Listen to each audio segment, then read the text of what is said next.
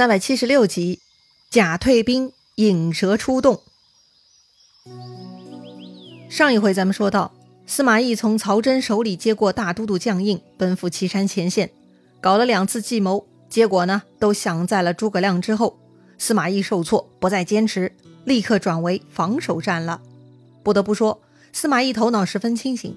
有些人不信邪，不认输，反复尝试，最终呢，一定会撞到头破血流。但司马懿不一样，他非常有自知之明。既然诸葛亮很会搞运动战，那么就要避其锋芒。此刻呀，坚守不出是魏军的最佳姿态了。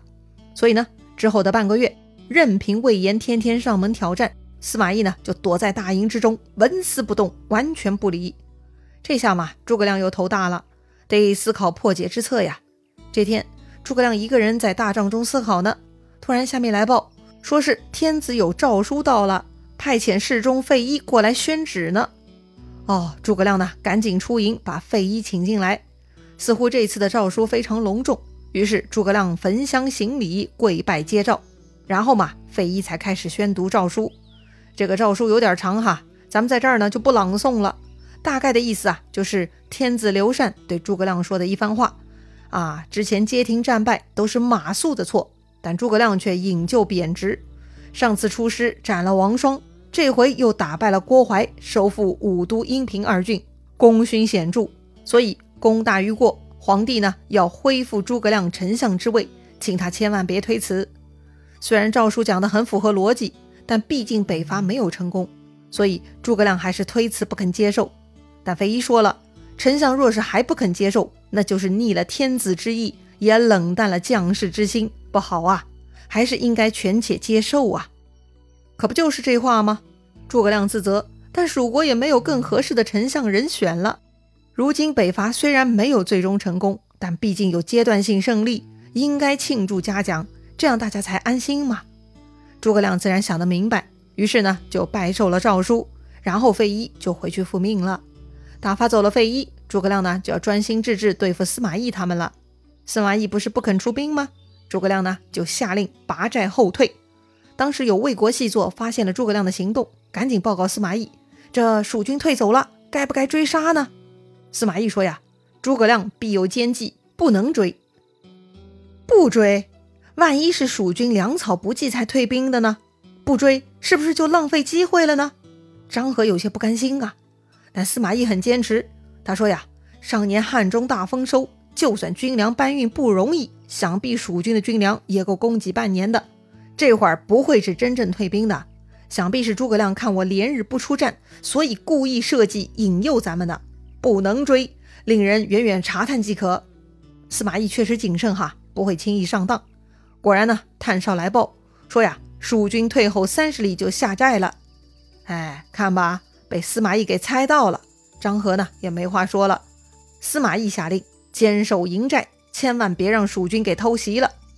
可是呢，虽然魏军防守严密，但是整整十天根本没有蜀军过来偷袭，也不过来挑战，一点音讯都没有，搞得司马懿很寂寞呀。司马懿呢，又派人去查探，很快来报说呀，蜀军又拔营而退。不会吧？司马懿不敢相信了，诸葛亮怎么真的肯离开呢？司马懿想不通啊。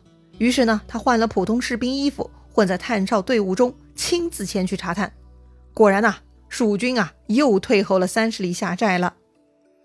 哎，这到底是缓缓撤军呢，还是诸葛亮的阴谋呢？司马懿觉得这还是诸葛亮的阴谋，不可追赶。但张合不同意哈，这分明是诸葛亮的缓兵之计，他的目的就是缓缓撤退呢。如果现在再不追，搞不好他就逃回汉中了。到时候咱就没机会追打他了，所以呢，张合请令要趁虚去追击蜀军。司马懿不放心，他说诸葛亮诡计多端，万一张合有些差池，要伤魏军锐气，还是不同意。但张合此刻已经很激动了，他非常坚持。张合说呀，如果他出门打败了，甘愿受军法处置。司马懿看张合如此坚持，也就松口了。既然如此，司马懿要求张合明天出发，到半路驻扎。休息一个晚上，后天再出战，千万不能明天就追打，必须得让士卒休息好。司马懿说自己会另外带兵随后接应，防止蜀军伏兵。安排好了以后，第二天，张合带领带上十个副将，精兵三万，就奋勇上路了。按照司马懿的吩咐，他们半路下寨休息。后面呢，司马懿只带了五千精兵跟着出发，留下大部分人马屯守大本营。司马懿他们的动作呢，也都被诸葛亮的探哨发现，并且报告诸葛亮了。于是诸葛亮叫来众人商议。诸葛亮说：“这次魏兵来追，必然死战，所以你等必须以一当十。”我再带伏兵截断其后，所以这一次对抗魏军，非智勇之将不可担当此任呐。诸葛亮啊，一边说一边看着魏延，但魏延呢却低头不语。哎呀，这个细节呢其实是很重要的伏笔。当诸葛亮需要魏延的时候，魏延却不肯出力。表面来看嘛，是魏延不厚道，但其实啊，诸葛亮跟魏延的矛盾也不是一天两天的了。诸葛亮一向不喜欢魏延。魏延也不傻呀，他自然感受得到。但魏延之前呢还是很积极的，是因为魏延想为自己挣军功。而如今，或许呢魏延的地位足够了，也或许呢是他的野心不如从前了，又或者他经常被诸葛亮打击，打击到没有积极性了。总之啊，如今的魏延不再积极主动，而是听凭安排。可是，就像诸葛亮说的，这一次魏军必然死战。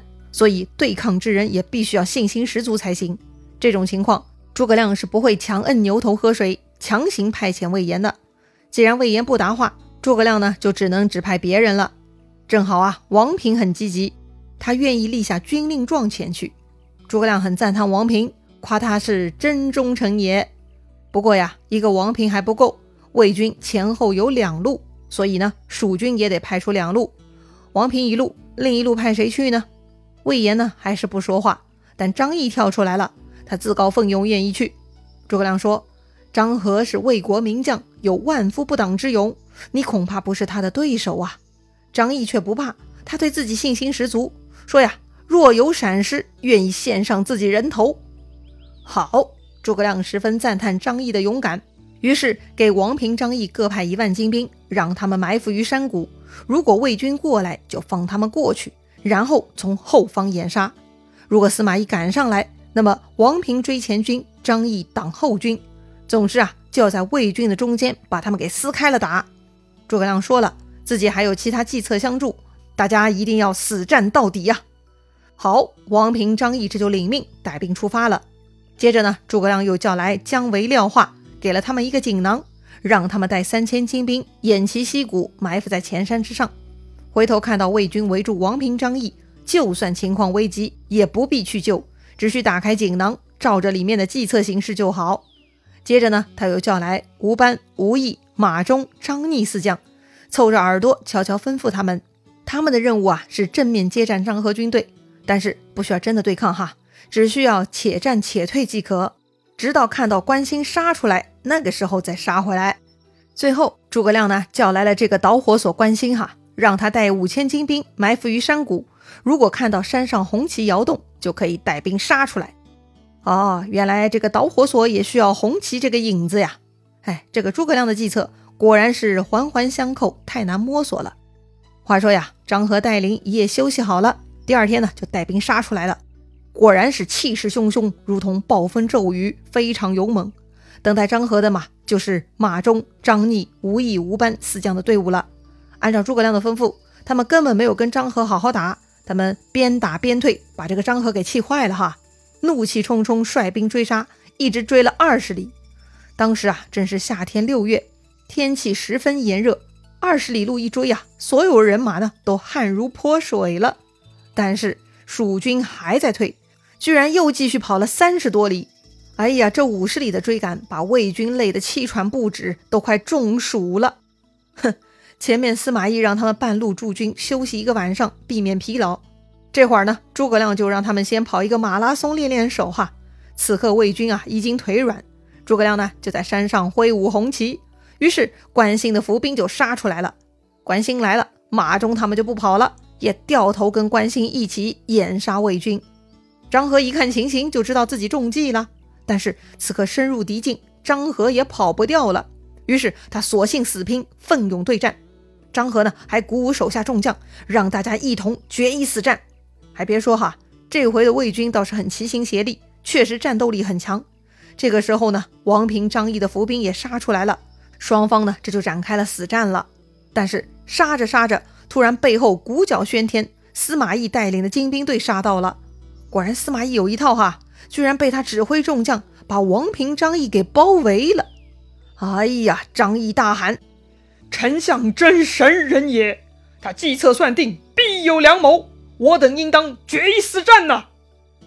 是啊，诸葛亮说过。司马懿会追上来的，到时候兵分两路对抗敌人。于是呢，张毅、王平这就兵分两路，王平带领义军截住张合带领，张毅又带义军对抗司马懿。不过呀，这仗真的不好打，双方死战那都是喊杀连天呐。此刻呢，还有一波蜀军，就是姜维、廖化带领的，他们在山上埋伏。此刻看到敌我双方的战斗焦灼，渐渐的魏军占了上风。蜀军开始渐渐抵挡不住了，这么看来是时候要打开锦囊了。诸葛亮既然把剧情都给想透了，那么遇到这种情况该如何化解呢？他的锦囊里头到底有啥妙计呢？精彩故事啊，下一回咱们接着聊。